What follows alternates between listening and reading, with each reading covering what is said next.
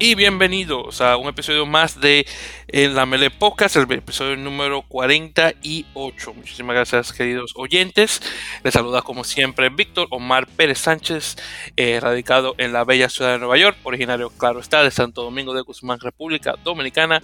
Eh, estoy como siempre con mi compañero, colega, copresentador eh, César Fernández Bailón de Radio Rugby México y de eh, Linebacker.net, que esto me olvidó me lo mencionado la otra vez.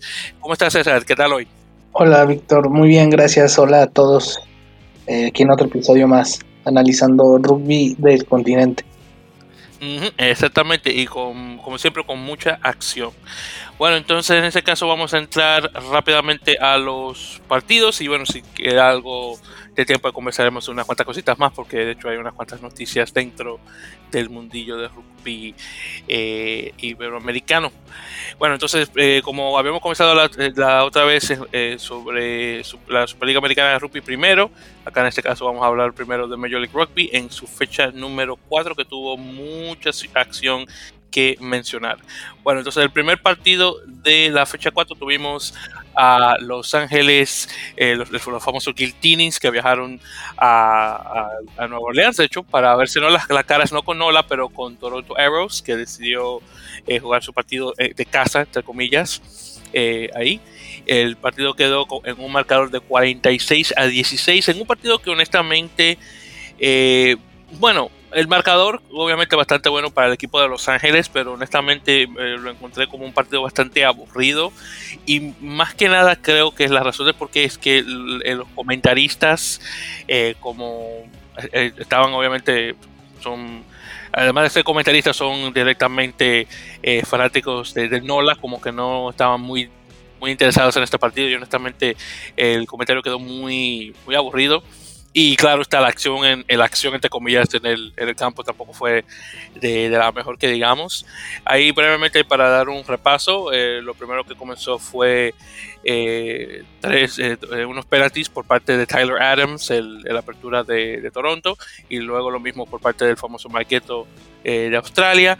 Luego de ahí tuvimos un, el primer ensayo, el primer try por parte de Corey Thomas, de, de ahí mismo, de de, Toronto, perdón, de Toronto, de Guiltinis, de Los Ángeles. Eh, luego de ahí tuvimos a Aramash, eh, que se metió en el minuto 39, el escocés. Y lo tuvimos eh, por parte de John Ryberg ya para el segundo tiempo. Luego tenemos uno por parte de Cortell, uno de Harrison eh, Goddard y finalmente Harry McNulty en el minuto 75. El único eh, ensayo que se, que se, puso por parte de Toronto fue por parte de Manuel Montero en el minuto 63, que primer ensayo que pone la Pantera jugando en Major League Rugby, así que muy, muy feliz por, por parte de eso. Eh, la conversión obviamente entró por parte de Tyler Adams y además de ese primer penalty, nuevamente al principio del partido, en el minuto 2, Hubieron dos más en el minuto 28 y 33 y una tarjeta amarilla a, a, este, a Gastón Cortés. Y sí, y ahí realmente eso fue el partido. Honestamente, eh. aunque Guiltines obviamente tuvo la delantera por la mayor parte del, juego, como menciono, quedó como un poco aburrido. Eh, César, ¿llegaste a ver este partido? Eh, sí, lo vi. Eh, la verdad, me lo esperaba mucho más parejo.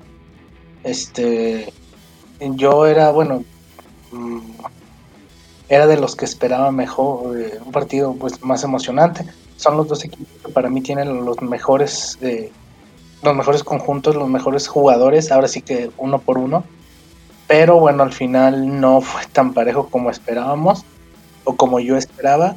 Eh, pues Los Ángeles fue superior, este, y creo que se apuntan como pues ahora sí que uno de los favoritos este, para, para, para poder llegar ahí a las instancias más eh, finales del torneo.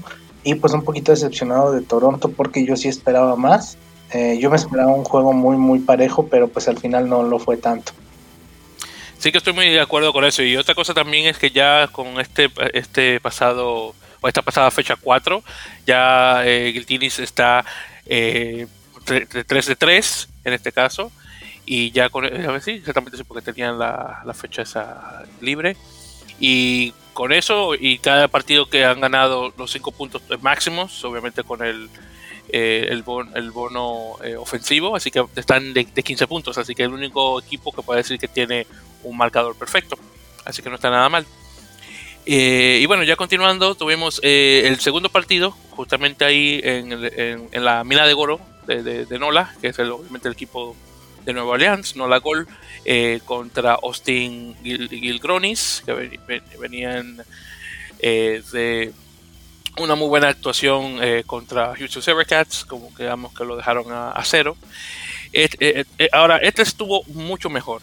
Este es, un, este es un ejemplo de un partido como que estuvo lento porque primeramente terminó con un marcador 18 a 15, ganando Austin. Así que este es un, un partido que quedó así como un poquito medio lento, más que nada porque también estaba ya después de que terminó ese partido con de Toronto Los Ángeles, estaba realmente, bueno, lloviendo no tanto, estaba lloviznando porque realmente no estaba muy fuerte la lluvia. Así que el balón estuvo bastante, bastante escurridizo, honestamente. Eh, pero aún, eh, pero aún así hubo buena acción aquí y allá. Eh, lo que sí fue muy interesante fue el final del partido, que honestamente eso fue lo que más me gustó. ahí en este caso, el marcador estaba, déjame si recuerdo, creo que estaba a 15 a 19, 19 13, creo, no, creo que estaba 15, eh, estaba 15 a 13 ganando Nola, ya terminándose el partido. Eh, ya al final hubo una patada por, déjame ver quién fue, eh, fue este tipo, apellido Mason, que de, de, de se encuentra el, el, nombre del Mac Mason, el, el apertura. Entonces él pone una patada, eh, una patada adelantada, claro está, eh, viene eh, eh, Roderick Waters, el, el, ala de Austin, y se salta, agarra el balón y se mete ahí mismo en la esquina para meter el, los puntos para ganar. Y ganan ahí a esa última jugada. Honestamente estuvo buenísima esta jugada por parte de, Mason y mejor todavía por parte de Waters por, por atrapar el balón y poner los puntos ya para darle eh, una victoria a, Austin, que si mal no recuerdo, esta es la primera vez que ganan dos juegos consecutivos desde que comenzó la liga. Así que eso, dice bastante. Eh, Nola, por su parte, eh, tuvo sus momentos. De hecho, pusieron dos, dos, ensayos. Uno por parte de Julián Domínguez, otros por Yoyo Tico y Suba. luego tuvimos una sola conversión por parte de Carl Mayer y luego una patada de, de penalty. Y además de ese, de ese último ensayo, o try por parte de, Waters, también hubo uno por parte de, de Cowley, el, el medio el, medio melee, el medio scrum eh, este, eh, samoano, específicamente eh, Pele, yo creo que Pele creo que se llama, Pele, yo creo que Pele. Y obviamente tuvimos una conversión por Mason y dos, dos patadas de penalti de igual manera. ¿Qué tal este partido? lo llegaste a ver. Eh, pues Austin, igual que la fecha pasada, creo que se ve bien. Vuelve a sacar otra victoria. Eh, realmente creo que es de los que como que no esperábamos mucho y se está viendo mejor de lo que creíamos, como ya lo habíamos dicho.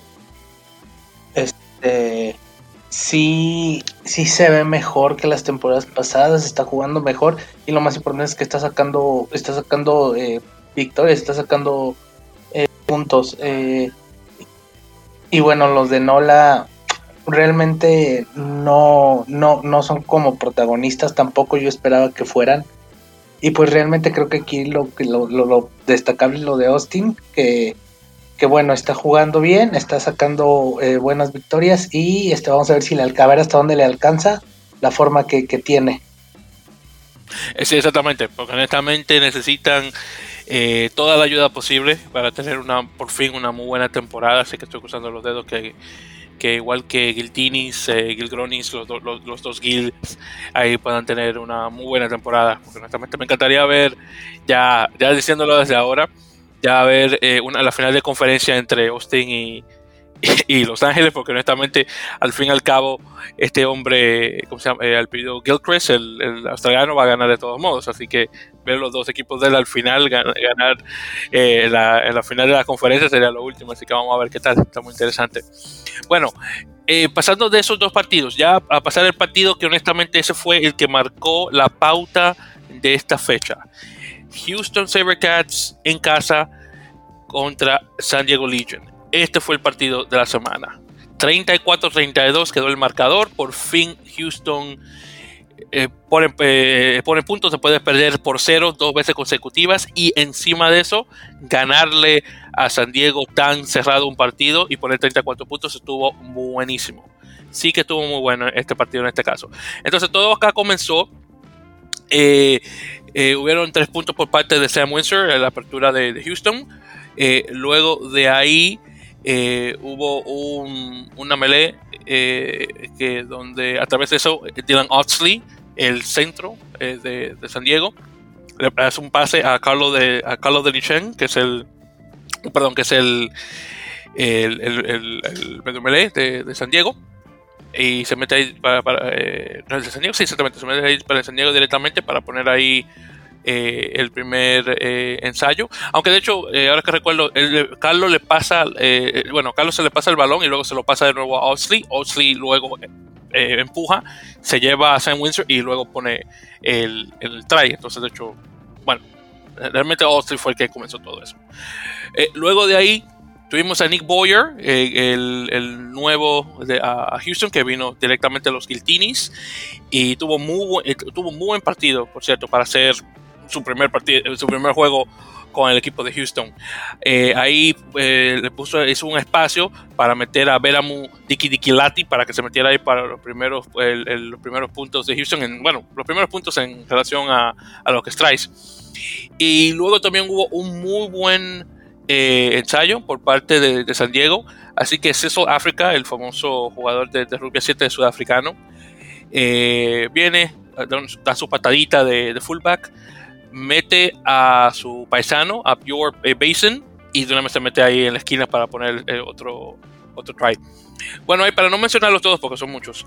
Eh, por parte de Houston dijimos que Dicky Dicky puso el primero, luego hubo un penalty try en el minuto 21, luego hubo uno por Valecana y otro por Matías Freire, que fue el último que puso, que puso, Houston en el minuto 44, luego de ahí en adelante fueron conversiones, por cierto, tres conversiones de esos eh, tres ensayos, obviamente penalti no viene nada, y dos patadas de penalti, 12 6 por parte de, de Windsor, que puso los, últimos puntos, los últimos puntos en el minuto 69.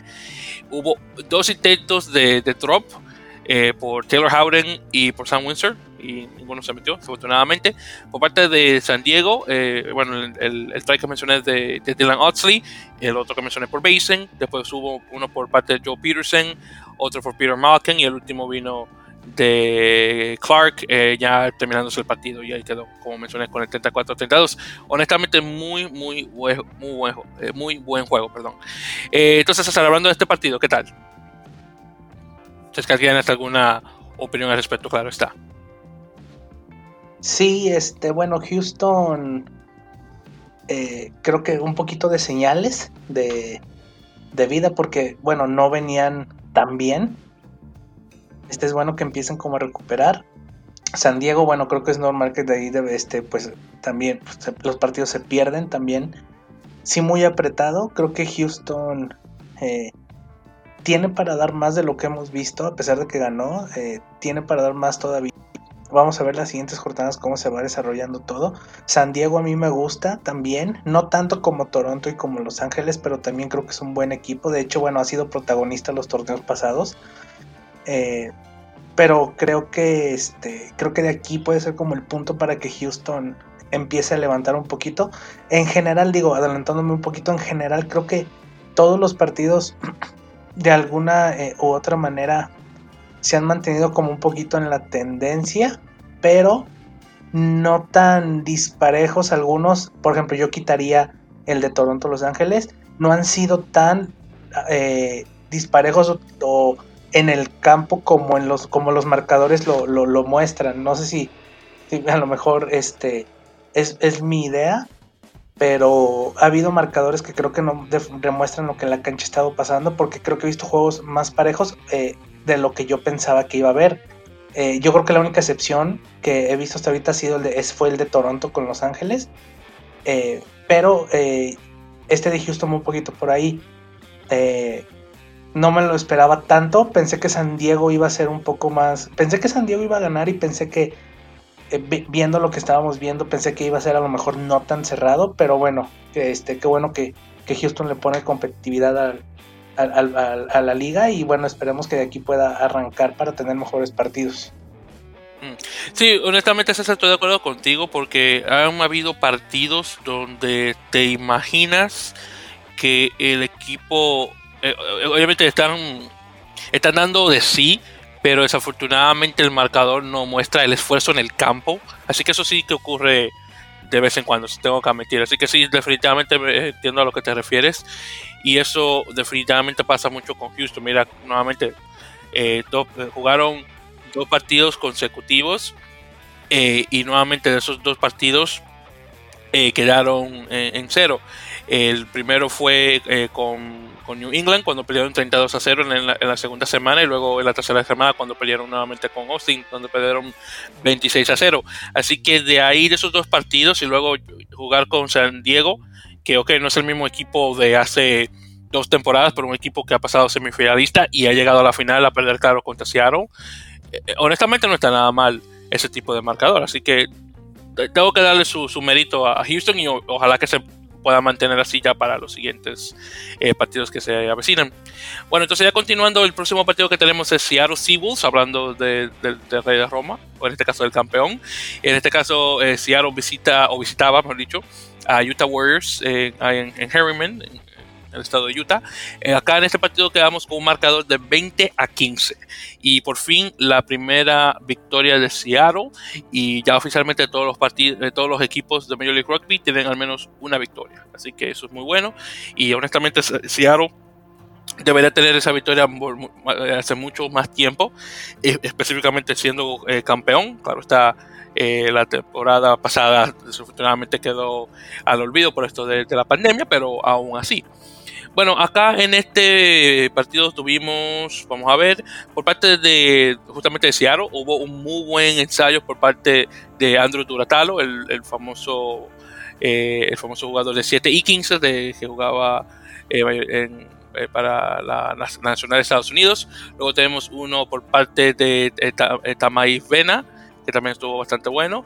Y finalmente tuvimos un muy bonito ensayo, muy similar al que tuvo Austin eh, contra Nola eh, por parte de Andrew Matthews. Eh, por cierto, ahora que menciono Waters y Matthews, y Matthews específicamente porque vino directamente del, del, draft colegial que se hizo el año pasado, dos jugadores relativamente nuevos al deporte, pero han dado muy buena cara, así que eso me alegra bastante. Ahora, por parte de Utah, tuvimos eh, un try por parte de eh, eh, eh sí, otro por parte del este chico eh, Lobster, el, el Namibio. entonces solamente esos dos, así que dos tries en Utah, tres para Seattle. El, ensayo que puso Bukatoko eh, fue ahí por abajo de la H y obviamente con las nuevas reglas de, la, de Rugby no se tuvo que patear ahí y el otro obviamente eh, tenía que patear eh, una conversión y Hagen Schulte o Schultz, el, el, alemán, el neozelandés, bueno, el neozelandés alemán debería, decir, no pudo convertir o transformar ese último ensayo. Eh, hubieron tarjetas amarillas, una para Hearst de Utah y dos para Seattle, una a The Justice Duru, el pilar canadiense, y otro eh, a Eric Duchel. Eh, pues Eric Duchel muy interesante. Él es un jugador militar, específicamente de la Marina de, Guerra. tiene muchísimo tiempo jugando, se le conoce como la bestia. Y él lo que había, eh, si me lo recuerdo, lo que hizo fue que él había derrumbado el mall. Eh, entonces, obviamente, el, el, árbitro se dio cuenta, le dieron una tarjeta amarilla. Él venía saliendo del, del campo y, obviamente, la cámara eh, lo está apuntando a él. Entonces, él mira la cámara y, como que le hace el saludo militar. Y yo digo, yo estoy pensando, tú sabías lo que estabas haciendo. Tú sabías lo que estabas haciendo. Pero en todo caso, bueno, ayudó. Y él dijo, bueno, ya al final, el, final del partido que me den amarilla no importa. Así que, tipo bien inteligente. Bueno, eh, ¿algún comentario en este caso, eh, César, sobre este partido? Pues que por fin, eh, bueno, Seattle, que yo creo que es de los favoritos, o era el inicio de los favoritos, ahorita creo que todavía, creo que es más favorito Los Ángeles. Este, Seattle que no habían dado tan bien. Eh, le da la vuelta, bueno, le da la vuelta en el sentido de que yo pensé que como Utah venía un poquito mejor, eh, pensé que iba a ganar Utah, pero bueno, Seattle, Seattle eh, sí me, sorprendió un poquito porque no estaba jugando bien. Esta, como lo hemos visto, este, este, salvo yo creo que Los Ángeles y a lo mejor un poquito Austin, ha sido como de muchos cambios. De repente, eh, una semana ganan eh, los que vienen bien y a la siguiente ganan los que no estaban viniendo tan bien. O sea, ha sido así, creo que esa ha sido un poquito la tónica de inicio, lo cual está bien porque habla de competitividad.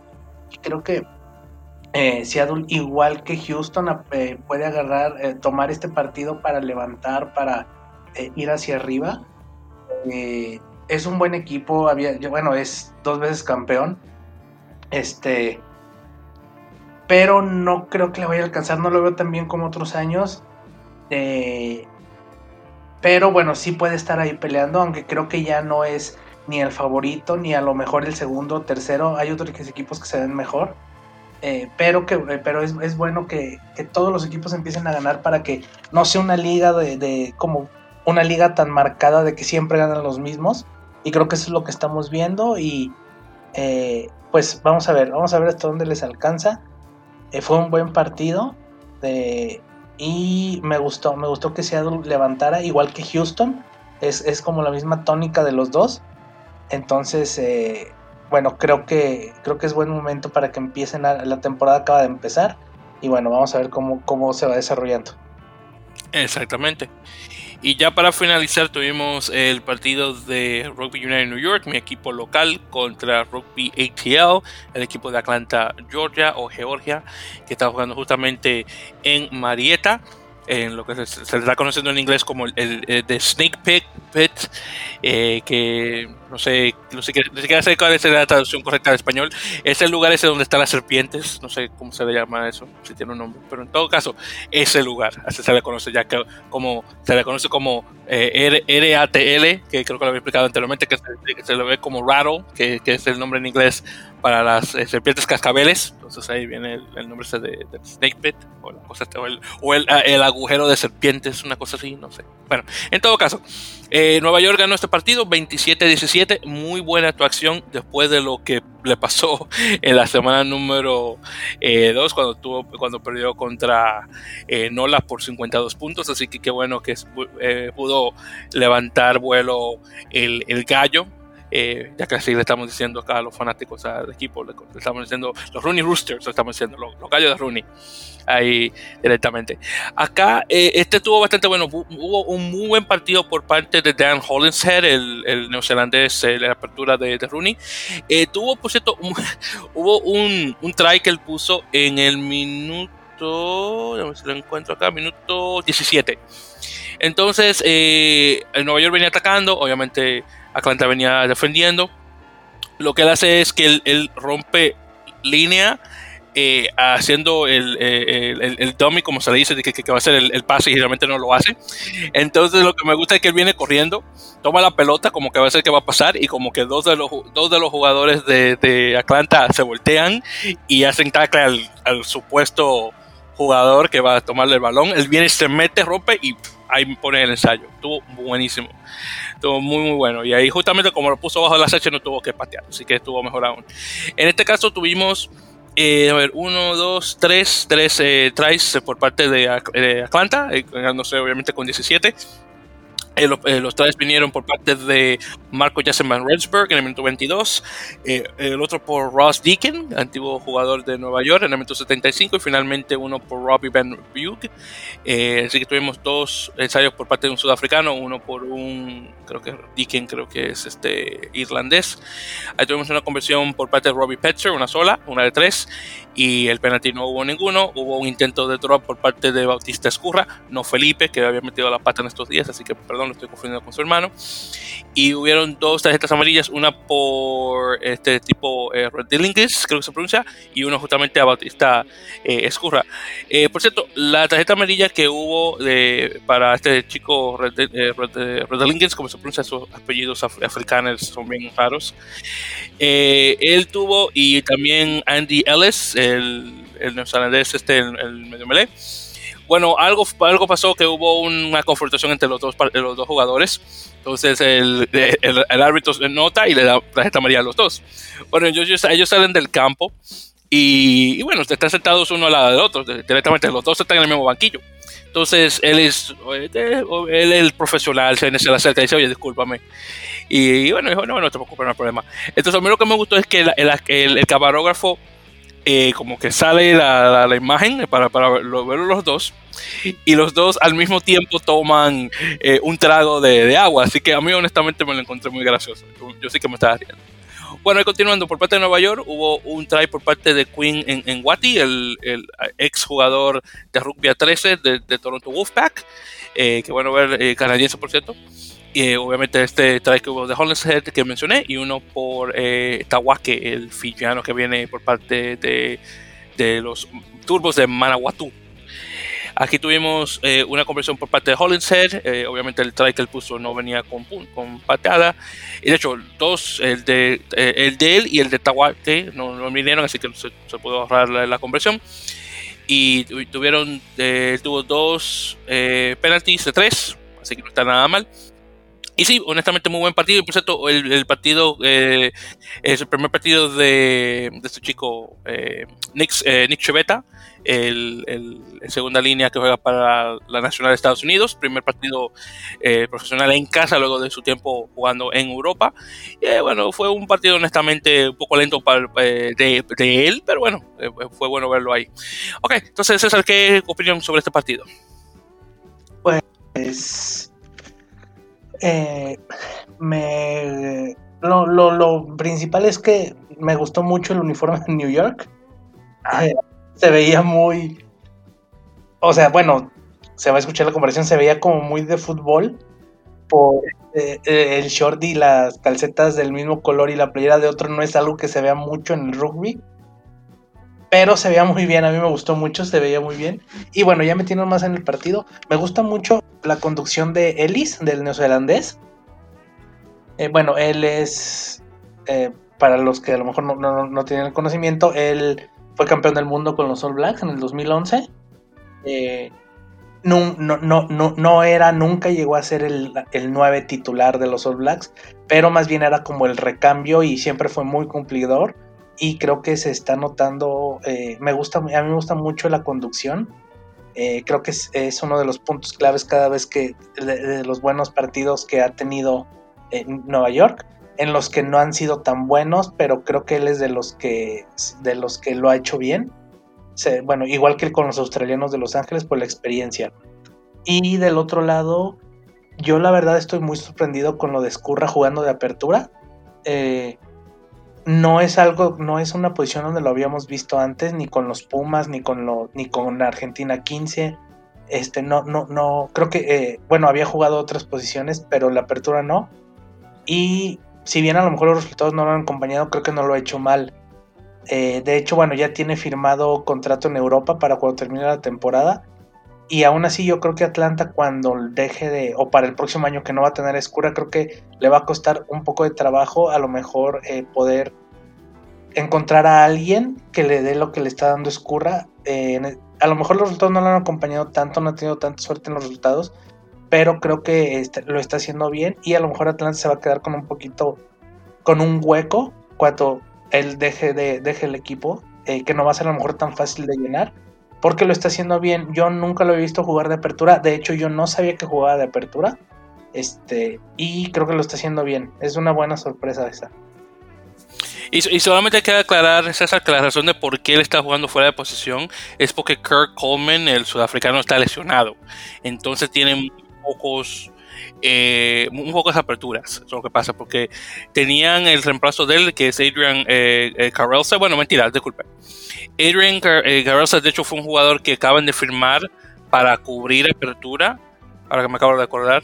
El que sí es otra apertura que no ha jugado ahí en esa posición todavía es Martín Talapuzzi, no sé por qué, lo, tenían a él más, más, de centro que otra cosa, pero él sí es una apertura natural, no sé por qué lo pusieron a él por encima de Escurra, pero eso, eso es la razón de por qué. Ah, ok, sí, este, digo, no, no tenía conocimiento. No había visto los dos primeros juegos de Atlanta. De hecho, solo pude ver, bueno, hasta el pasado fue cuando pude ver algo de Atlanta. Y fue cuando ya lo vi jugando el de apertura. Entonces, por eso me, me, entró la, la, duda, porque yo nunca lo he visto jugar de apertura. Sí está ahí como parche, porque creo que, bueno, obviamente no es su, su, este, su lugar natural. Pero ya sabemos que muchos de estos jugadores son muy, muy, muy polifacéticos y pueden jugar varias posiciones. Creo que no lo está haciendo mal. Entonces, este, eh, bueno, no sé hasta cuándo vayan a volverlos eh, el apertura el, el, titular. Entonces, vamos a ver este, hasta cuándo le da para, para seguir así. Y, y bueno, creo que lo está haciendo bien. Nueva York eh, igual, a mí yo creo que ya lo había comentado, el neozelandés, este, el medio scrum es, es por el que pasa todo el juego, creo que lo están haciendo bien y fue un buen partido, me gustó. Eh, y bueno, sobre todo ah, yo tengo mucha curiosidad de ver a Atlanta en los partidos porque bueno, con lo de la academia y todo eso que tienen y de dónde sacan jugadores, eh, es un proyecto que sí siendo que les está costando trabajo. A lo mejor eso de ser la primera temporada pues cuesta un poquito, entonces esperamos que a lo mejor en lo que queda y las temporadas que vienen puedan mejorar eso de la de la academia creo que es a, largo plazo y creo que va a dar buenos buenos frutos después. Sí que estoy de acuerdo. Por cierto, técnicamente es la segunda temporada de Atlanta, pero claro, la, contar la del año pasado es como contar nada, honestamente, pero, pero sí, pero sé a lo que te refieres. Por cierto, sí, por cierto, corrección, eh, eh, el que mencioné, Adrian eh, o Adrian Curls, o Curls, como se pronuncia, él sí jugó, perdón, me había equivocado. Lo único que él reemplazó a Sander Van, Van que es el, el el, el, ala lo había reemplazado en el minuto, creo que en el minuto 69, así que él sí jugó en ese partido, así que te lo dicho. Entonces sí, sí me había equivocado ahí brevemente. Bueno, entonces ya con eso dicho, eh, hablando ya de cómo está la cómo está la tabla actualmente. Entonces en la conferencia este eh, tenemos a bueno justamente a Robbie ATL con 10 puntos, pero ha, ganado ha, ha, jugado cuatro partidos. Luego tenemos a Nueva York que ha jugado 3 y también tiene 10 puntos, así que muy bien por parte de eso. Luego ahí tenemos a Nola que tiene 9, a Free Jacks tiene 9 eh, y All Glory y Toronto los dos tienen 6, así que no está, no está tan mal. Luego en la conferencia oeste tenemos a Guiltines, como mencioné anteriormente, 15 puntos. Tenemos a Gilgonis con 12, Utah con 12, Houston con 9, San Diego con 8 y Seattle con 6, aunque esta fue su primera, eh, su primera victoria en los otros partidos ha sido lo suficientemente competitivo como al menos para ganarse el punto, el punto bonus. Así que eh, algo es algo. Por cierto, ya para la siguiente semana, que es la semana número 5, eh, tenemos eh, primero, este, el primero, estos partidos son del sábado, sábado 17, tenemos a Toronto eh, en, en, Atlanta, claro, en su casa temporal contra Seattle. Luego tenemos a Nola en casa contra New England Free Jacks. Luego tenemos a San Diego contra Toronto, eh, perdón, contra Toronto, perdón, contra Utah. Eh, y por cierto, eh, noticias, San Diego, mencionamos anteriormente que ya regresó a San Diego, va a estar jugando en DDD, Health Park, la casa de, de, de, LA Galaxy, el equipo de fútbol. Eh, San Diego está en, Carson, en la parte sur de, Los Ángeles, pero mientras tanto van a jugar sus partidos de casa mientras esperan que se abra Torrero Stadium, así que van a jugar ahí contra Utah. Luego ahí tenemos a Houston en casa contra Guiltinis, ese sí va a ser muy bueno y bueno, a ver si Houston se mantiene bueno contra Guiltinis, a ver porque honestamente ya creo que Guiltinis al menos pierde un, partido al menos. Luego tenemos a Gilgronis eh, en casa contra, eh, contra Atlanta, perdón, y finalmente el domingo 18 tenemos a Nueva York eh, visitando en casa, por cierto, jugando contra All Glory y por cuestiones de, del COVID Nueva York va a estar jugando, como yo me lo esperaba, en Nueva Jersey, en un campo que se llama eh, Train Stadium, que está en Jersey City. Así que desafortunadamente van a jugar en Nueva Jersey, pero bueno, al menos van a estar ya por fin, entre comillas, en casa. Bien, entonces ya con eso, César, vamos a pasar a la otra liga, a la liga del, hemisferio sur, la liga sudamericana, la Superliga Americana de Rugby, que quedó muy buena en esta eh, fecha número número 6, eh, la primera fecha que se juega en Montevideo, en el estadio Charrúa, que está eh, bastante bonito, ya luego de las reparaciones que se le hizo al estadio y lo demás, y bueno, está vestido de, la Superliga, así que está hermoso. Así que el primer partido tuvimos, eh, tuvimos a Peñarol, el Carbonero, en casa eh, contra Olympia Lions, un partido que quedó con un marcador de 29 a 10. este partido estuvo muy bueno, estuvo, estuvo cerca por los primeros minutos, pero luego Peñarol vino y se llevó a Olimpia, como honestamente me lo esperaba. tuvimos penaltis por parte de Martín Roger, un total de 5 eh, eh, el minuto 7 hubo una. Y luego de ahí en adelante, claro está. Eh, tuvimos dos tries, uno por Gatas y otro por Eric Santos, que estuvo muy buen trabajado, por cierto, ese. Y luego tenemos uno por Olympia Lions, por parte de Jerónimo Gómez Vara. y luego la conversión por parte de Ledesma y un penalti por Sebastián Urbieta. Y solamente una tarjeta amarilla a Milán en el minuto 44. Acá, como mencioné, un, un, juego que estuvo bastante bueno. Peñarol eh, estaba presionando y presionando, obviamente, hasta que, hasta que por fin pusieron su primer try por parte de Facundo Gatas, como mencioné anteriormente. Y, bueno, eh, Olimpia estuvo ahí, que, decirlo, estuvo, lo pudo ser lo más competitivo posible, pero claro, Peñarol eh, realmente venía con mucho más, mucha más gasolina en el tanque. Bueno, entonces en ese caso es el que comenzar sobre este partido. Pues sí vi todos los juegos.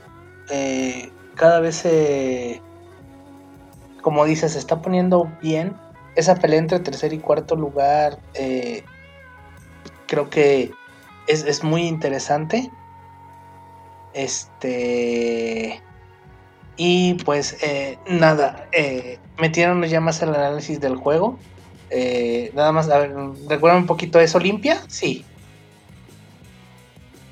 Sí, sí, estamos con Olimpia, ¿verdad? Ok. Eh, mejor juego que el de la primera vuelta sí fue. O sea, bueno, ya en general de los paraguayos. Eh, obviamente menos, menos diferencia de puntos. Creo que lo vi mejor en el primer. O sea, el primer tiempo lo vi muy, muy parejo. O sea, lo vi parejo, lo vi bien. Eh, creo que esto de que todos los argentinos de Olimpia. y aunque no nos guste que. Bueno, entre comillas, nos guste de que sean tantos argentinos en un equipo de Paraguay. Pero bueno, al final de cuentas se nota y se nota eh, el nivel de los jugadores. Que eh, sí, sí, este fue un mejor partido, como comentaba los, los, los argentinos de, Olimpia. Creo que se nota mucho que sí tienen un nivel o, o, son un nivel mucho muy superior a lo que podría ser una franquicia llena de paraguayos compitieron bien ante Peñarol, que Peñarol, bueno, ahorita está como segundo lugar. Eh, creo que Olimpia viene bien, viene creciendo. Al principio del, torneo creo que se nos había quedado un poco, incluso por ahí estábamos hablando las primeras jornadas de que a lo mejor Cafeteros se veía mejor en el inicio. Bueno, creo que ahora ya cambió la situación y Peñarol sigue bien, Peñarol sigue sólido, sigue, sigue ganando los partidos. Y bueno, el partido importante con ellos va a ser contra Cernan otra vez. Creo que puede parecer un muy buen juego, pero por los momentos se mantienen sólidos, se mantienen bien. Eh, de Olympia Lions creo que hay que destacar, ah, se me fue el nombre, a ver si por aquí lo encuentro ahorita. Este, este Lucas Santa Cruz, el flanker, el alto, eh, creo que es pelirrojo, o no recuerdo, pero yo no lo conocía y la verdad creo que ha sido de lo mejor de Olimpia en el torneo es un, es un, es un eh, flanker alto, es fuerte, es rápido, tiene try, es buen defensor, eh, taclea muy, muy fuerte, eh, tiene buen juego aéreo, eh, seguridad en los lines. Creo que es de lo más completo que hemos visto y creo que es de los que más se ha destacado en, lo que llevamos del, torneo. Sí, exacto. Sí, sí, lo recuerdo, sí, tiene, tiene razón, tiene pelirrojo y tiene, creo que viene con barba también. Así es, sí, sí, sí, es como un look no tan habitual que se ve, porque bueno, es pelirrojo y tiene barba y, y este, y, y eh, bueno, se, se, nota mucho en el campo ya desde tan solo como se ve. Eh, sí, él definitivamente sobre, sobresale, tengo que, tengo que admitir. Y en, en, particular ahí en el line eh, con, lo, con, lo, con lo alto que, que, es, sí tengo que admitir que, sí que sobresale bastante. Pero sí, este partido estuvo bastante bueno, sí, sí que lo, lo, disfruté. claro está, Peñarol eh, como no consiguió el punto bono eh, ofensivo por parte del ensayo, eh, queda ya a, una, eh, a, una, posición menor a comparación, por ejemplo, de Segnan, que ya vamos a hablar sobre eso, que Segnan sí pudo tener eh, o conseguir ese punto bonus para, para subirse por encima de Peñarol. Y bueno, ya para haciendo la transición, vamos a hablar justamente de ese partido, eh, que Segnan jugando eh, contra Cafeteros. En este partido quedó con un 42 a 11, que bueno, fue poquito, bueno, no tanto mejor, porque el primero fue 35 a 12, claro está. Pero sí, pero 42-11 fue, fue competitivo. Cafeteros es el, equipo más interesante. Es un equipo que pierde, pero pierde intentándolo. Creo que es tal vez lo que quiero decir. No, no sé cómo explicarlo bien. Es decir, que pierde y yo no me siento tan mal de que perdió, porque al menos sé que los jugadores todos dieron lo mejor de sí. Así como por ejemplo cuando Sobus, este, estaba, perdón, estaba en Super Rugby, aunque claro, ellos ganaron unos cuantos partidos pero fue lo más competitivo posible, así como más o menos ese café si me lo encuentro. Te da, te da la sensación de que pudieron hacer, o sea, de que pueden dar más, o sea, y de que, y de que están ahí, o sea, te da la sensación de que mm, de que pueden jugar mejor de lo que están jugando y de que pueden competir más. Eh, o sea, de que es un buen equipo. Como que siempre te queda eso como que este, pueden hacer más tries, nada más son errores como muy puntuales y muy errores muy sencillos, pero siempre te queda como esa sensación cada vez que los ve jugar uno. Sí, yo, sí, exacto. Ahí más o menos me, como que me quitaste la palabra de la boca, César, exactamente. Así, como, me, como me lo acabas de explicar.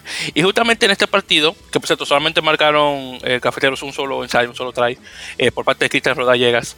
Eh, que por cierto, muy buen jugador, Rodallegas. Eh, tengo, honestamente, esto, todos estos jugadores colombianos, mayoritariamente los, los afrocolombianos, y no lo digo porque yo también soy, afrodescendiente, honestamente muy buenos jugadores y honestamente quiero ver más jugadores de color en Colombia, honestamente. Esos jugadores ahí del, del, Atlántico y del Pacífico que son bastante fuertes, hay que traerlos a rugby, eso es buenísimo. Bueno, acá en este caso tuvimos siete eh, ensayos por parte de Segnam, como mencioné, el, solo ese de Rodallegas por parte de Cafeteros. El primer try que pusieron, por cierto, que lo puso Julio Blanc, muy bonito, muy bien trabajado. También el de Albornoz, eh, ahí tuvimos uno también por Nicolás Galifulich. Eh, el domingo saber estuvo ahí más o menos y los dos últimos que puso este muchacho, creo que Alfonso, Alonso, creo que se llama apellido Escobar, este, creo que es Alonso que se apellido. Bueno, sí, Alonso, sí, exactamente, creo que se llama Alonso, Alfonso, Alfonso, mentira, Alfonso Escobar, exactamente.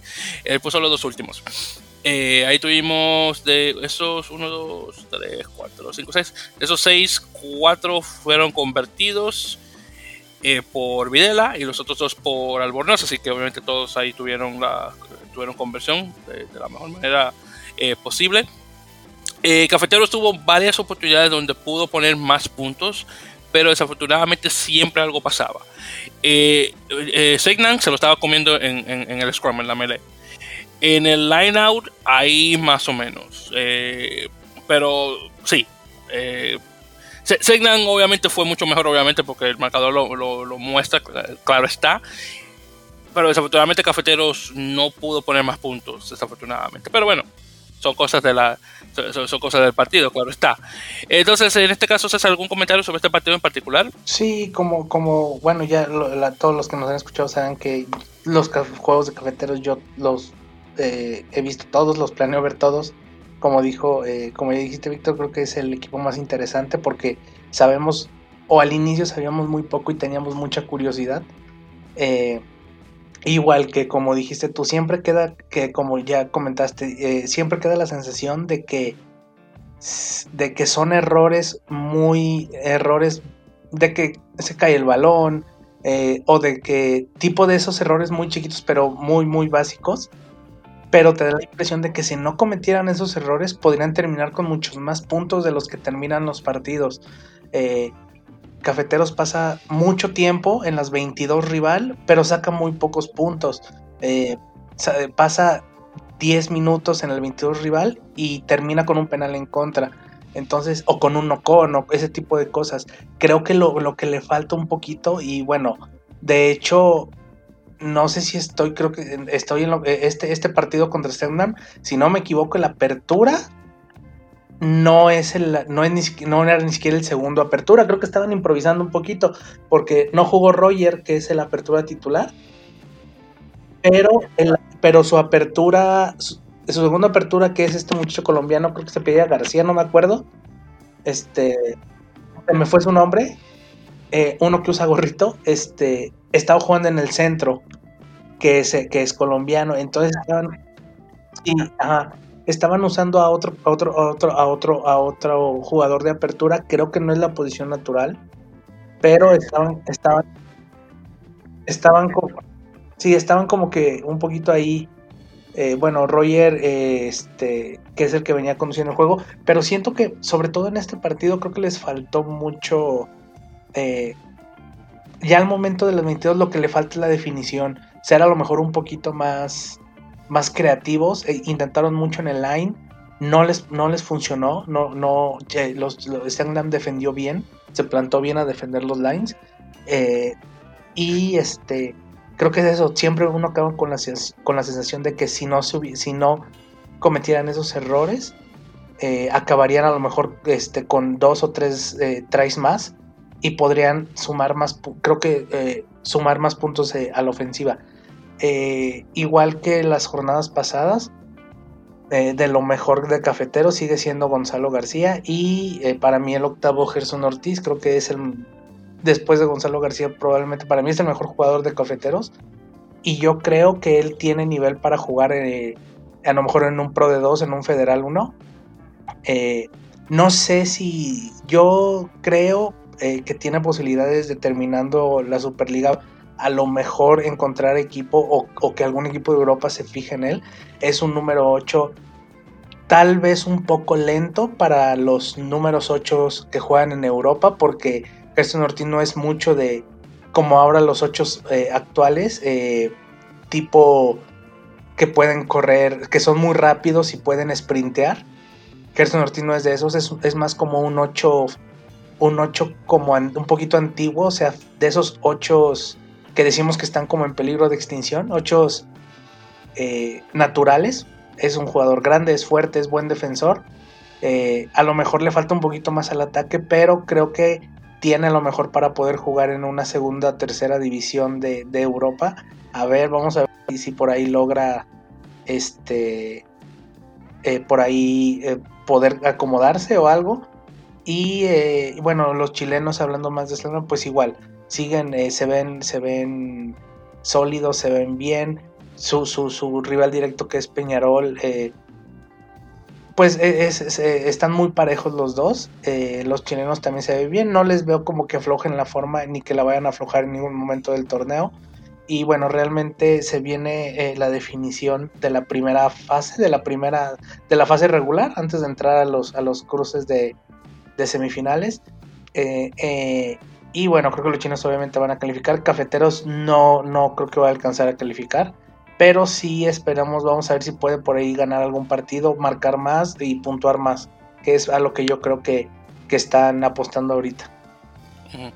Eh, pues, el, único partido que yo podría decir que Cafeteros tal vez pueda ganar sería contra Cobras, que sería que es el otro, el otro, equipo que está muy flojo. Eh, claro, Olimpia está aún por encima de Cafeteros, pero sí, honestamente, el único partido que yo diría que tal vez Cafeteros pueda ganar, que ojalá lo haga antes de que se termine esta temporada para que puedan decir, oigan, al menos tuvimos una sola victoria, eh, definitivamente cobras. Por cierto, el jugador este que mencionaba, Johan Ortiz, eh, estoy viendo acá el listado de jugadores de, del listado de, para los medios que proporcionó SLAR, y si él es una apertura natural.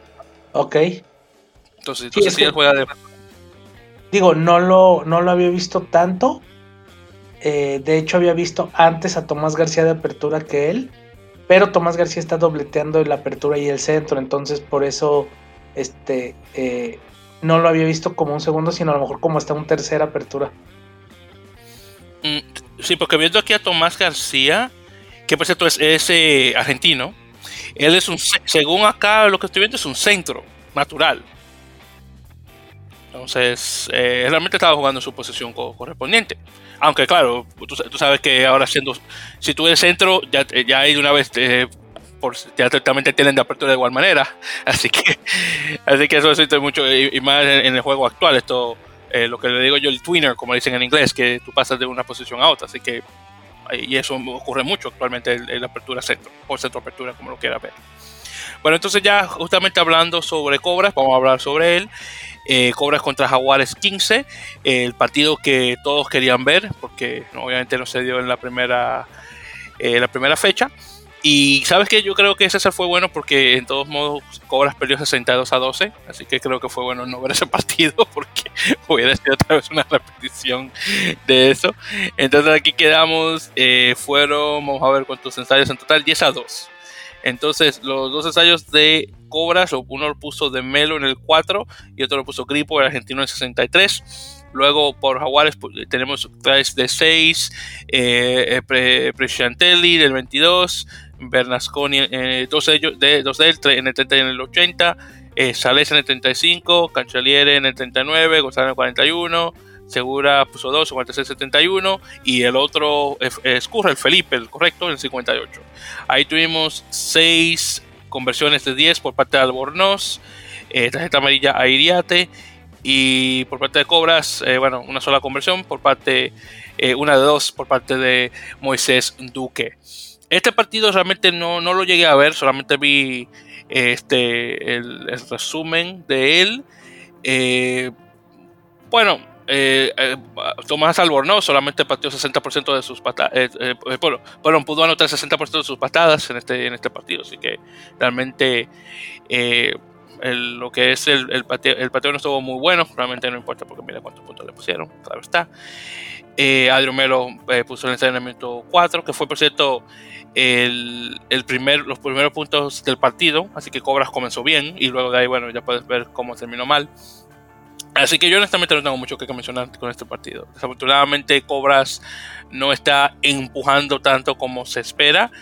Eh, y ahora eh, su siguiente partido ahora para de la, esta próxima eh, ronda, eh, que sería la fecha número 7, va a ser contra Peñarol. Así que, que, ese es el segundo equipo que está. Bueno, técnicamente ahora es el tercero, porque Segnan está por encima.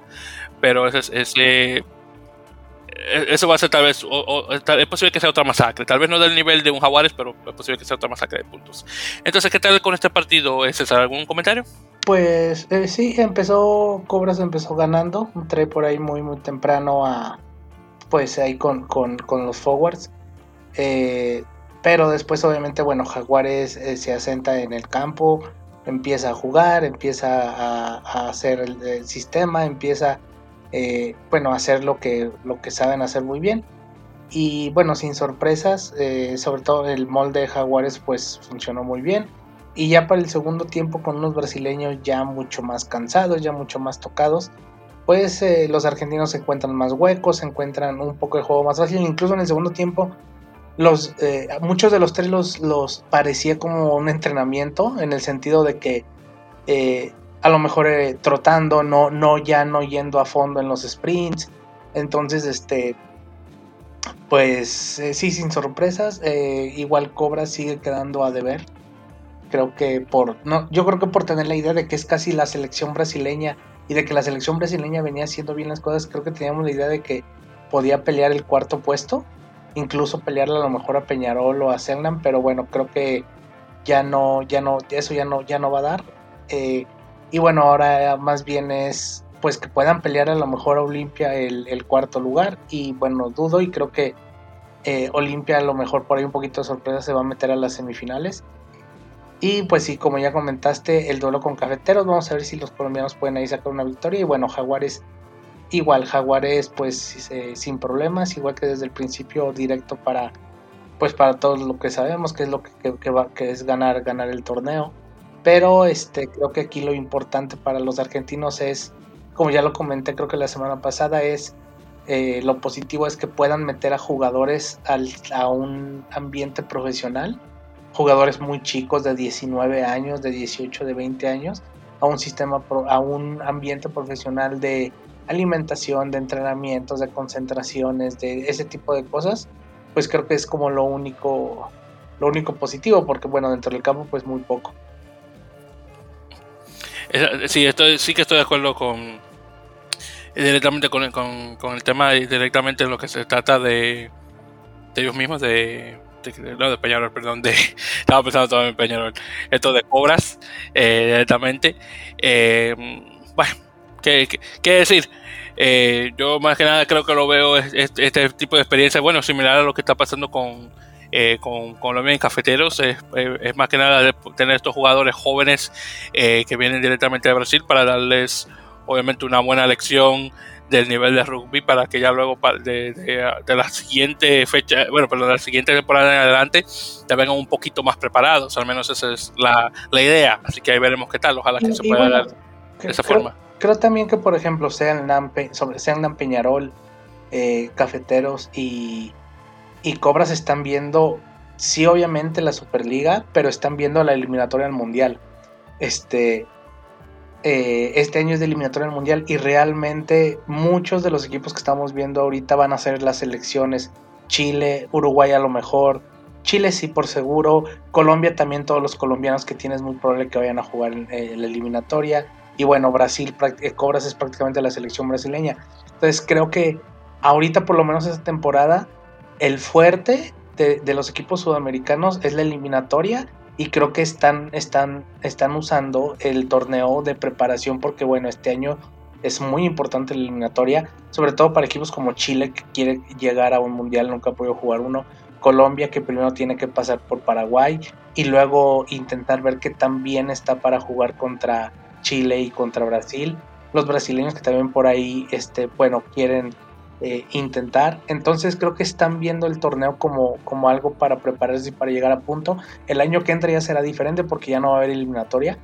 Entonces, este, creo que va con miras a eso y creo que eh, eh, va a haber equipos a los que los va a beneficiar mucho.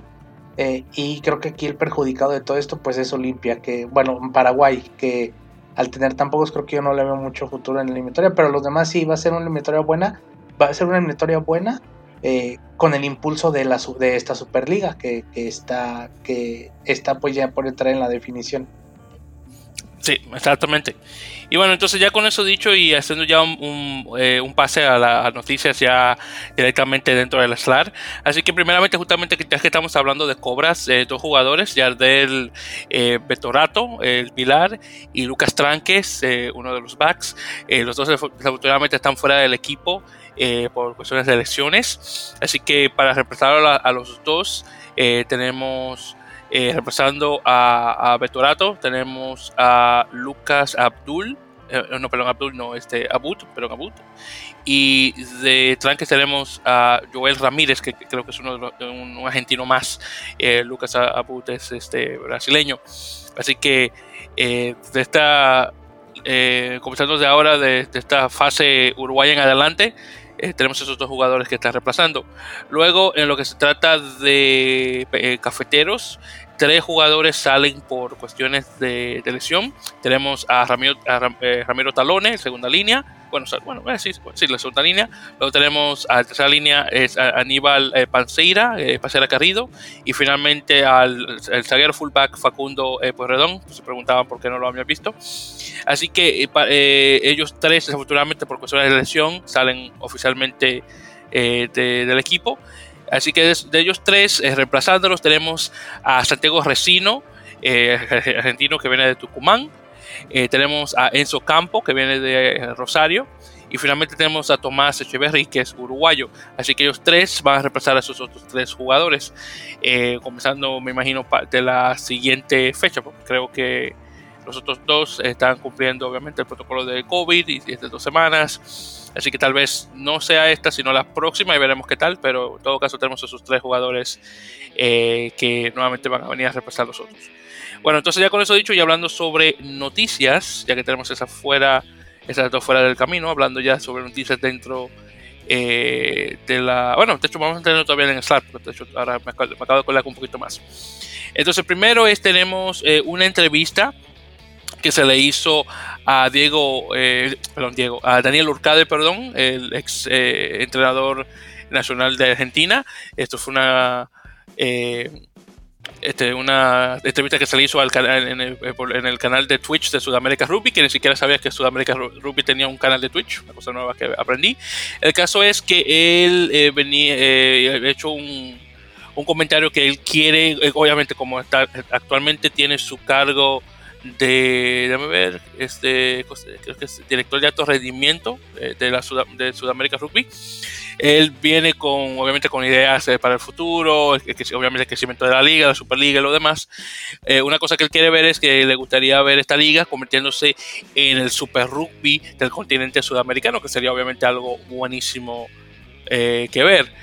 así que obviamente cruzando los dedos para ver cómo estas cosas eh, llega a evolucionar. Pero ahí para leer una breve cosa que él había eh, mencionado, o bueno, unas cuantas cosas. Primero, eh, primera cita que voy a hacer, y cito claro, estamos en el piso de lo que pretendemos. Hablamos de alto rendimiento, que significa no solo para la preparación, sino la competencia.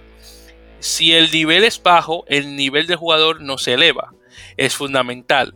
Este es nuestro producto BIP o VIP y es la zanahoria, el objetivo de todos. Primero ver el, contexto. Hay que ir tranquilos, esto en relación a lo de, los equipos. Eh, pero sabiendo que esto está muy lejos de lo que realmente pretendemos. Que sea nuestro torneo regional, nuestro Super Rugby, todo. En el tiempo que lleve, pero que todos los países de la región puedan jugar en un grandísimo nivel. Lo podemos construir, va a llevar tiempo, pero la idea es que año a año sea mejor, así que eso está buenísimo. Una última cosa también que él mencionó, en la medida que esto crezca, se van a acercar eh, los mejores patrocinadores, vamos a tener mejores contratos, eso va a ser mejor nivel y un día vamos a tener nuestro producto aquí en casa con competencia buena y cercana, donde podamos estar realmente en condiciones con los equipos que compite Argentina, que es referencia de la región. Así que está buenísimo y honestamente me encantaría ver una cosa así en el futuro, donde realmente sí, la Superliga es, el, Super Rugby eh, sudamericano. Eh, ¿Algún comentario que tal vez tengas, César, al, respecto de eso? Pues que suena muy interesante a largo plazo. ojalá podamos llegar a ver alguna Superliga con franquicias de Perú, una franquicia, eh, otra franquicia de, este, de Chile, otra de Uruguay, eh, franquicias, no sé, pensando mucho más a futuro, eh, sería muy agradable tener franquicias de todos los países de Sudamérica, obviamente estamos muy lejos todavía, pero, pero que este, suena muy ambicioso el proyecto, ojalá puedan irse sumando más y más y más franquicias y eso va a beneficiar sobre todo a la zona y bueno, el rugby de, de, este lado del continente que eh, pues puede, e, eso a, a, largo plazo le va, le va este, a beneficiar en que pues de alguna manera a lo mejor después pudieran eh, ir a competir a lo mejor al norte con los equipos de la MLR, ese tipo de cosas. Pero bueno, este, como, como bien comentaron, apenas es la primera temporada, la pasada no se jugó, se jugaron dos jornadas. Entonces, bueno, vamos a ver cómo va avanzando. Y suena muy ambicioso, ojalá, ojalá en un futuro pueda haber más países involucrados. Exactamente, porque la idea original de la Superliga era tener dos equipos en Argentina, dos en Uruguay. Eh, claro está, eso todavía no se ha dado, usando los dedos. Nacional, por lo que he escuchado en Uruguay, todavía está interesado en tener una franquicia dentro de la liga. Eh, bueno, recuerda lo que pasó ahora con Seibos, que Seibos tuvo que salir por Jaguares. Es posible que ese, ese proyecto regrese a de nuevo a las provincias para ver jugadores provisionales jugando ahí.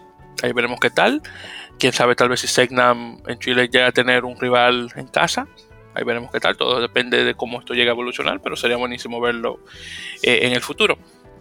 Y bueno, justamente hablando eh, de, Chile para hacer una pequeña transición y creo que eso es algo que, lo conversaremos en otra ocasión ya cuando tengamos a, nuestro amigo el Conejo Rosales en, línea, es eh, la noticia de que Francisco Saavedra eh, un árbitro chileno, bueno, un ex árbitro chileno, eh, se ha convertido oficialmente en el entrenador de la selección masculina guatemalteca. Eh, por lo que escuché, él, Francisco, conoció a su esposa guatemalteca a través del rugby. tuvieron su tiempo de noviazgo, se casaron, tuvieron un tiempo viviendo en Chile y se han mudado ahora a Ciudad de Guatemala. Y ahora él va a tomar las riendas del equipo nacional. Así que vamos a ver qué tal queda eso y obviamente deseándole la mejor de las suertes. Eh, sepan que este es su primer cargo eh, como entrenador de cualquier tipo.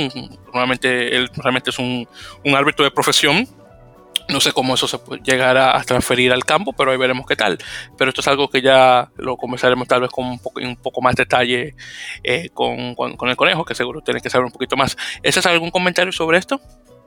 Pues no, pues realmente no mucho, no, yo no conozco a, a, a, este, a, Saavedra, que es eh, el nuevo entrenador de Guatemala, no, no, no tengo referencias de él, pero este, creo que sí puede, obviamente con el conocimiento que tiene, los, sudamericanos tienen mucho conocimiento de rugby, eh, ayudar a, un equipo, a una selección de Guatemala que, bueno, eh, con todo esto de la pandemia lleva mucho tiempo inactiva y que bueno, es la mejor selección de Centroamérica, es la que va a competir eh, con los equipos de Sudamérica en, los torneos, en el Seven sobre todo.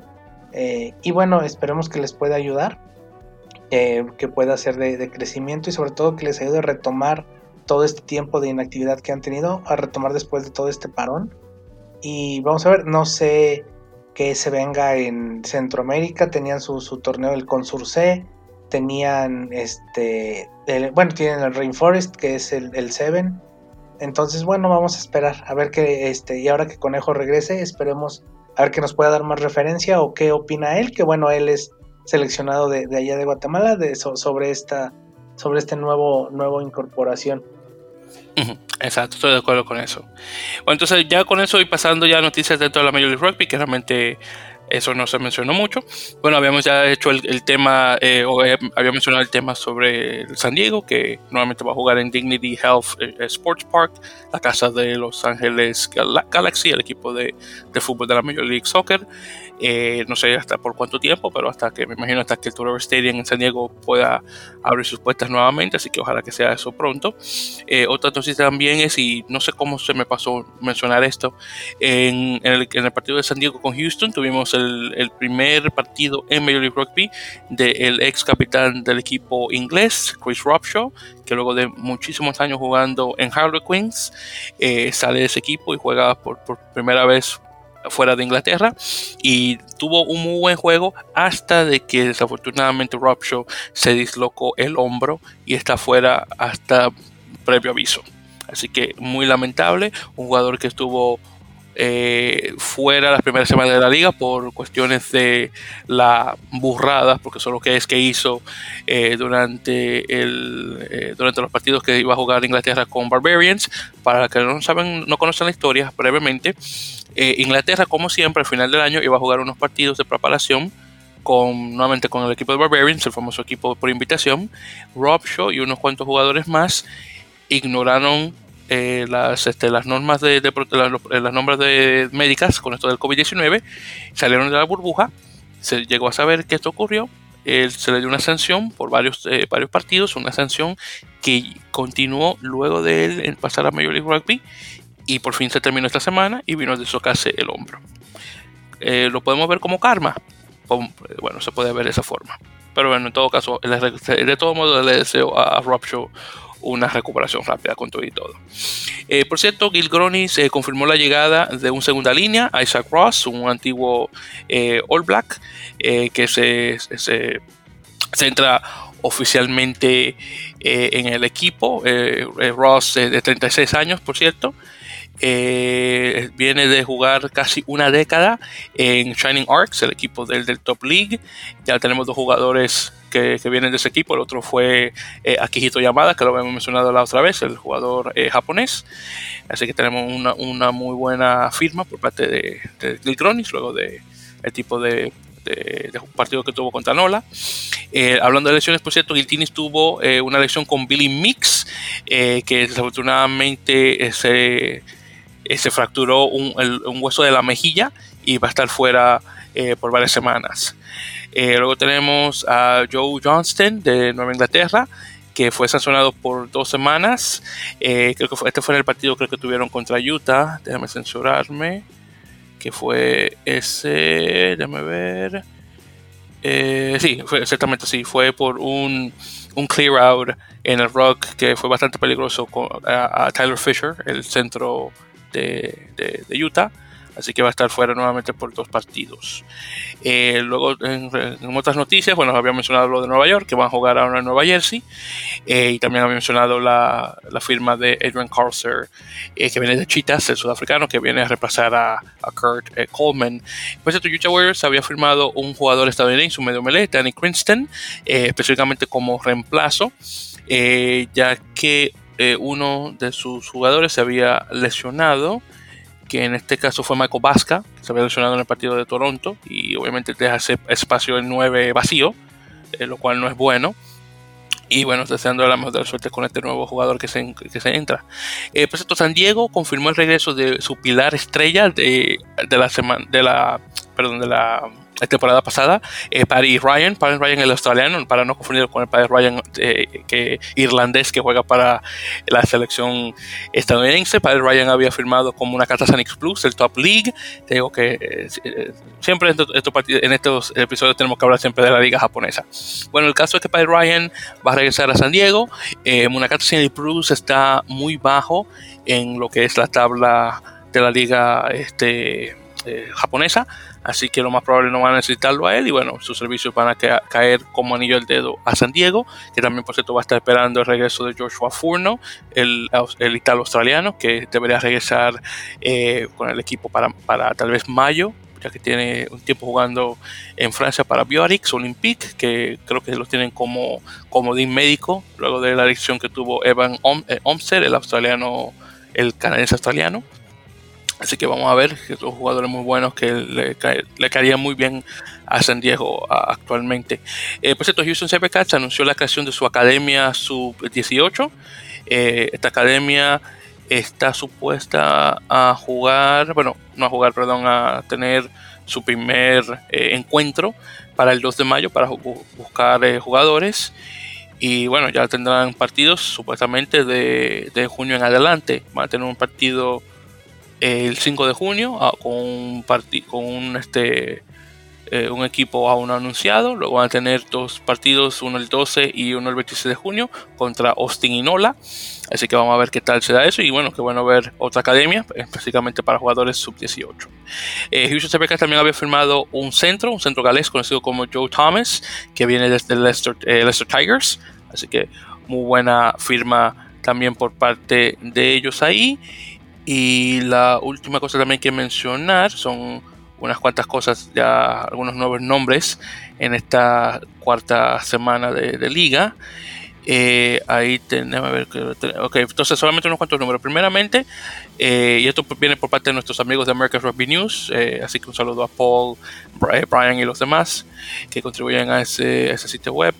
Así que un total de 117 jugadores eh, han tenido su primera aparición en Major League Rugby, 117. De esos 117, 56 son elegibles para Canadá o Estados Unidos, lo cual no está nada mal.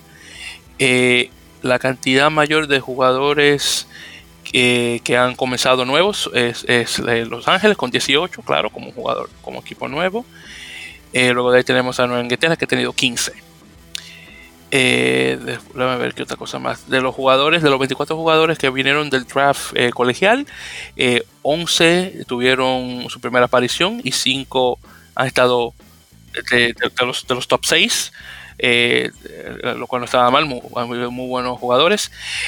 actualmente el jugador más viejo en jugar, actualmente es Kieta Tuilevuka de, de Seattle que eh, con la edad de 39 años, 5 meses y 14 días, actualmente el jugador más, más viejo de la liga, aunque el más viejo fue JP Novak, que jugó a, los 39 años con 6 meses y 2 días, que fue uno de los eh, segundas líneas en Austin eh, del año pasado. Y tenemos unos cuantos jugadores de, de, que, bueno, que son nuevecitos. tenemos a Sid Shoup, eh, de Austin, el medio melee. Tenemos a Zach Godfrey de Houston, el, ala. Y el pilar de Seattle, Gavin Apprentice, que todos eh, tienen la edad de 20 años, los más jóvenes en jugar. Aunque oficialmente el título de más joven esta temporada es de Jake Crispin, que jugó a los 19 años para Glendale en 2018. Entonces actualmente tiene récord pero no está nada mal por parte de, los dos chicos estos. Eh, y déjame ver alguna cosita más que mencionar. Eh, bueno, obviamente los Rapture que mencioné, que solamente duró 57 minutos del partido contra eh, Houston. Y, según los rayos X, es posible que pueda regresar para 2021. Así que cruzando los dedos, que eso pueda ser lo que, lo que para llegar. Pues esto, Rugby ATL está esperando un otro jugador, un pilar conocido como eh, eh, Groen, eh, creo que se pronuncia, eh, que debería llegar tal vez para este fin de semana. Un, un pilar que más que necesita es Rugby ATL. Y bueno, esas son las noticias que tenemos. Y con eso, chicos, creo que hemos llegado ya al final de este episodio número 48 de En la Mele Pocas. Así que a todos nuestros oyentes, muchísimas gracias por el tiempo que, no, ah, que nos han proporcionado. Eh, ya saben que nos pueden escuchar siempre por las redes sociales, o perdón, pueden encontrarnos por las redes sociales, debería decir, específicamente en la, eh, por Twitter, en arroba en la mele, en Facebook de igual manera, eh, por, en la mele podcast, y obviamente pueden escuchar este, estos episodios por, a través de Captivate, Captivate Audio, que le damos muchas gracias por eh, tener nuestros eh, episodios ahí en esta página web. Obviamente lo pueden también encontrar por Spotify, ebooks y otros lugares más. Eh, por cierto, hablando de ebooks, una cosa que se me, siempre se me está olvidando cada episodio que tengo que mencionar rápidamente es que me he dado cuenta que tenemos una muy buena una, una, muy buena audiencia en ebooks eh, de, de, escuchas, tenemos más o menos como 50 algo de escuchas siempre que estamos ahí. Y un comentario que se puso para el episodio número 36, que hace, hace siete meses de eso, que ahora fue que llegué a darme cuenta. Tengo que, tengo que darle mis saludos a MRJSPT que puso un comentario que lo voy a leer acá brevemente que dice enhorabuena, enhorabuena por el programa. Me encanta vuestra sección de fichajes altas bajas. La MLR me resulta muy entretenida. Saludos desde España así que para ese oyente muchísimas gracias. Y perdón que ahora seis meses después de que estamos leyendo eh, su, su, comentario. Pero bueno siempre se dice que más vale tarde que nunca. Así que muchísimas gracias por eh, nuevamente por eso. Y y esperamos que usted y varias otras personas ahí en la, en la península estén escuchando eh, de la mejor manera posible. Por cierto, una cosa también que tengo que mencionar, que me van a disculpar nuestros oyentes eh, españoles, que realmente no estamos hablando mucho de la división de honor, que de hecho está llegando ya casi a su final, eh, y tampoco hemos estado hablando de los partidos de España en la, en la, en, en Rugby Europe, es que honestamente con esto de las ligas en este lado del mundo estamos muy ocupados y no hemos mencionado mucho de España, pero ya, bueno, ya esperamos que ya para la otra otras ocasiones ya podemos hablar un poquito más, pero sepa que estamos al tanto de lo que está ocurriendo en España. Y bueno, yo creo que ya para cuando lleguemos al final de, de, la liga, ya hablaremos con más. Eh, con más frecuencia, honestamente. Y que honestamente está muy buena. Por por ejemplo eh, Alcobendas tuvo muy buen partido contra, eh, contra Valladolid Rugby Club y de hecho ganó. Así que como fanático del, del Alcobendas estoy muy feliz por eso. Pero bueno, eso ya es algo que tendremos que conversarlo ya después de que esto pase con las ligas. Y por cierto, eh, hablando de Major Rugby, aún estamos esperando, al menos yo estoy aún esperando, el regreso de Samu Manoa, el famoso internacional estadounidense que tuvo mucho tiempo jugando en, en, en, Northampton Saints y en Toulon, que todavía no hace eh, su regreso oficial para agenciar, un jugador que estaba supuestamente retirado y no iba a regresar para nada, pero anunció una, una cosa de sorpresa, pero aún no ha regresado. Así que con, con suerte en estos eh, siguientes partidos que ya se avecinan, ya por fin vamos a estar hablando sobre, sobre él y lo demás que viene. Por cierto, que creo que no lo había mencionado antes de terminar en el round 7 de la SLAR, eh, los partidos que vienen ahora para el, el 16 de, de, ahora, de abril. Tenemos a Peñarol contra Cobras, Segnan contra Olimpia y Cafeteros contra Jaguares, que son los partidos que vienen ya para este round eh, número 7, que ya lo comenzaremos para la semana que viene. Y bueno, ya lo de la, round 5 de, de Major Rugby ya lo hemos mencionado. Bueno, entonces con eso dicho, ha sido un placer, chicos, y muchísimas gracias nuevamente por conectarse a este episodio número 48 de la ML Podcast. Pasen muy buen día y hasta la próxima.